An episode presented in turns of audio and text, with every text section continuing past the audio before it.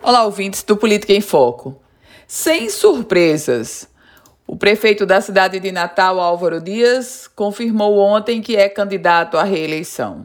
A candidata a vice, Aila Ramalho Cortez, advogada, nunca disputou nenhuma eleição. Ela traz na credencial o fato de ser prima da esposa de Carlos Eduardo, ou seja, Aila Ramalho que foi secretária municipal de tributação na gestão de Carlos Eduardo Alves, na verdade é prima de Andréa Ramalho. Andréa Ramalho, que é a esposa de Carlos Eduardo, Carlos Eduardo, que por sua vez é presidente estadual do PDT.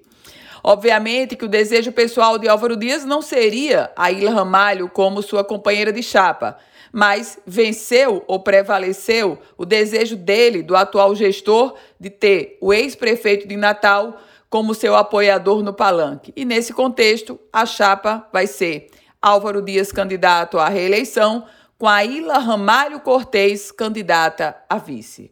O prefeito Álvaro Dias vai para um projeto de reeleição, tendo num, em um cenário pelo menos 13 candidatos da oposição. Obviamente que o cenário eleitoral ainda não está definido. Temos ainda uma fase de pré-campanha para chegarmos às convenções, com as convenções homologando os nomes nos partidos políticos. Mas essa certamente vai ser uma eleição onde Natal terá pelo menos, pelo menos, 10 candidatos a prefeito.